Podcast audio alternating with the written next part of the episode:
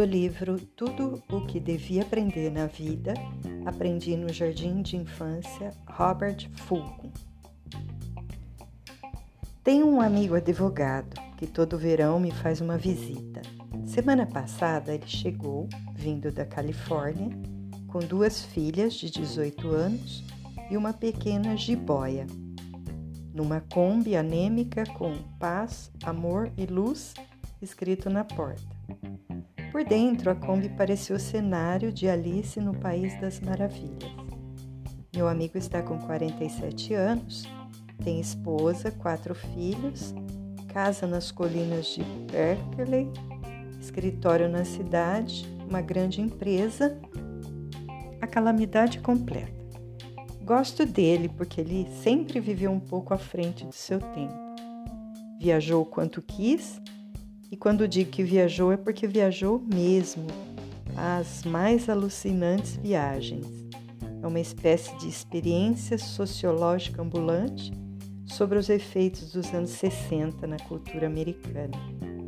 Direitos humanos, Vietnã, hippies, maconha, rachixe, comida vegetariana, zen, massagem, LSI, quiromancia, dez diferentes linhas de yoga, macramê, psicanálise, hidromassagem, nudismo, magnetismo mineral, mais seitas religiosas do que a analista telefônica e vitaminas.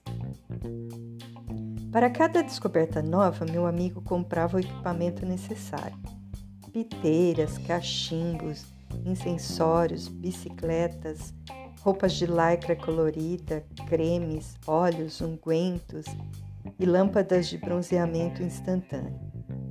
Neste verão, alcançou o estágio superior da ignorância total não dá, diz ele. Só mentiras, mentiras e mais mentiras.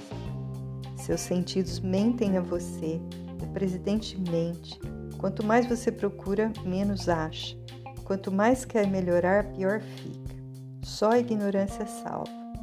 Não pense mais, ô oh, oh cara. Não faça mais nada, só seja. É isso, meu.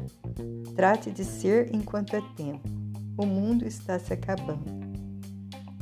Na véspera de sua partida, meu amigo mergulhou de uma das docas do porto, completamente vestido, para salvar um menino que se afogava.